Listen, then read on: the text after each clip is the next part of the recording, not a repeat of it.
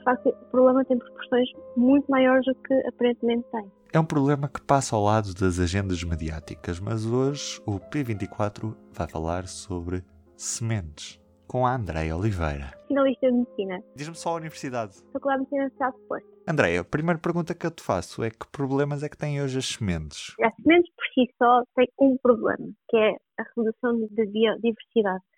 O grande problema em relação às sementes é no contexto dos vários sistemas que elas estão envolvidas, seja na questão da alimentação, e podemos ir a pontos mais específicos como a saúde e nutrição, seja na questão económica, tanto com grandes companhias como e sobretudo pequenos produtores, seja no próprio ecossistema da biodiversidade, ou seja, as sementes estão incluídas na biologia e na natureza e a sua alteração também vai ter repercussões nos vários ecossistemas, tanto de fauna como de animais. As sementes em si têm um problema, é que a sua diversidade reduziu.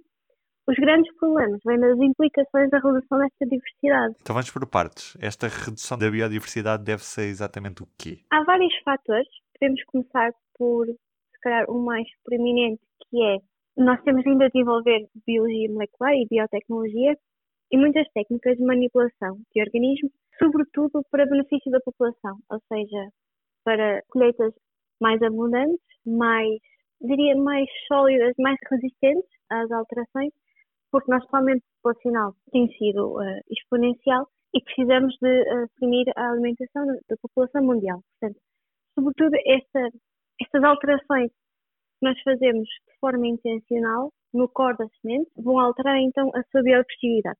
E depois, mais ajudante desta dinâmica, há uma seleção. Há uma seleção pelas pessoas que o consomem, há uma seleção pelas empresas que vendem. Ou seja, nós não só estamos a alterar intencionalmente as sementes para que sejam mais adequadas à, nossa sociedade, não é? às necessidades que nós temos, como depois, de uma forma não tanto intencional, isto também é discutível, uh, vamos nós selecionar o que consumimos. Por exemplo, nós vamos ao mercado e vamos provavelmente comprar maçãs mais verdes e maiores e progressivamente os próprios mercados vão começar a expor mais os produtos que nós consumimos mais do que os produtos que nós consumimos menos.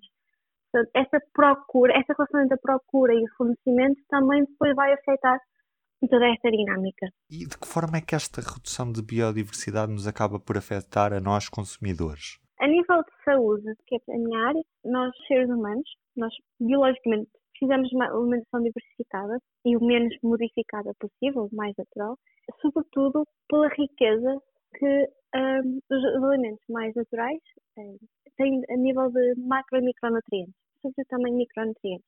Ou seja, o que se tem visto é que esta seleção de alimentos tem levado, mesmo que o aporte calórico seja suprimido, a nível de nutrientes, nós estamos, numa, estamos em, em déficit. Portanto, a, a, população acaba por ter uma alimentação deficitária, mesmo que em quantidade ela seja suprimida. Outra questão é a questão económica, em que temos o setor da agricultura e temos várias pequenas empresas que estão em risco e que sofrem com essa alteração de diversidade, até porque as empresas que estão um bocadinho mais na vanguarda deste jogo da dinâmica de produção e seleção eh, têm vindo a ser sobretudo, quatro grandes empresas multinacionais, porque têm mais, mais recursos, há necessidade de investigação, há necessidade de marketing e mesmo colaborações.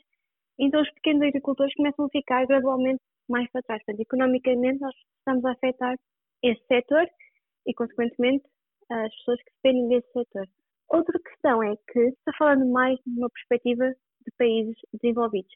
Países em desenvolvimento esta, esta, questão acaba por ser ainda, ainda mais visível, porque nós temos, nem é só questão de numa economia, uh, temos famílias dependentes da agricultura, mas esta perda de biodiversidade de sementes leva a que temos menos diversidade, portanto temos menos sementes disponíveis para as alterações que vão surgindo, sobretudo alterações climáticas. Isto é muito visível em certos países em que as produções são diferentes do que eram, porque as, as próprias sementes começam a não estar tão adaptadas essas alterações. Se calhar nós, em certos países, não vemos, mas pequenas famílias que são dependentes desta produção, desta microeconomia, começam a sentir mais, mais este impacto. Portanto, hoje há um monopólio da produção de sementes em grandes multinacionais? Sim, posso dizer que há 50 anos existiam uh, mil pequenas empresas que produziam sementes nos Estados Unidos.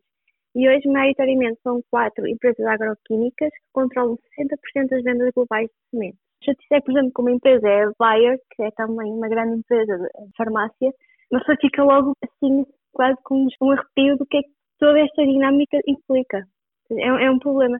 E, e nas sementes percebe-se muito isto. Um problema quase escondido em que pensamos, ok, há pouca biodiversidade, mas pronto, já temos alimentos, mas depois fomos a ver o papel do ecossistema, as implicações que tem, as implicações de quatro empresas e uma delas uma empresa também setor farmacológico tem, vemos que de facto o problema tem proporções muito maiores do que aparentemente tem. Como é que isto se pode resolver? É possível reverter esta perda de biodiversidade? Gradualmente, acho que sim. Não é uma coisa de um dia para o outro. Eu acho que passa, passa sempre por uma abordagem integrada, ciência e política e policy, uh, com isto é uma resposta um bocado genérica e que dá para quase todos os problemas. Já há algumas estratégias, por exemplo, existem bancos de germoplasma que recolhem, identificam e catalogam diferentes espécies vegetais, uma tentativa de preservar uh, estas sementes e, e de as reproduzir, mas não é suficiente. É preciso, de facto, uma abordagem integrada em que o desafio é que não há tanta informação quanto isso e parece que a informação que há até é um bocado desligada.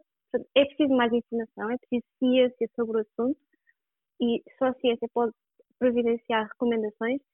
Depois é preciso uma abordagem política em que existam, por exemplo, estratégias de microeconomia, estratégias de proteger os agricultores, quase como tentar colocar todos os jogadores neste mercado com possibilidades de, de colaborarem, não só uh, multinacionais. Portanto, o futuro passa por mais ciência e mais visibilidade no assunto e uma receptividade política para que normas e, e recomendações implementadas deem espaço aos pequenos agricultores também de, de terem um papel neste mundo.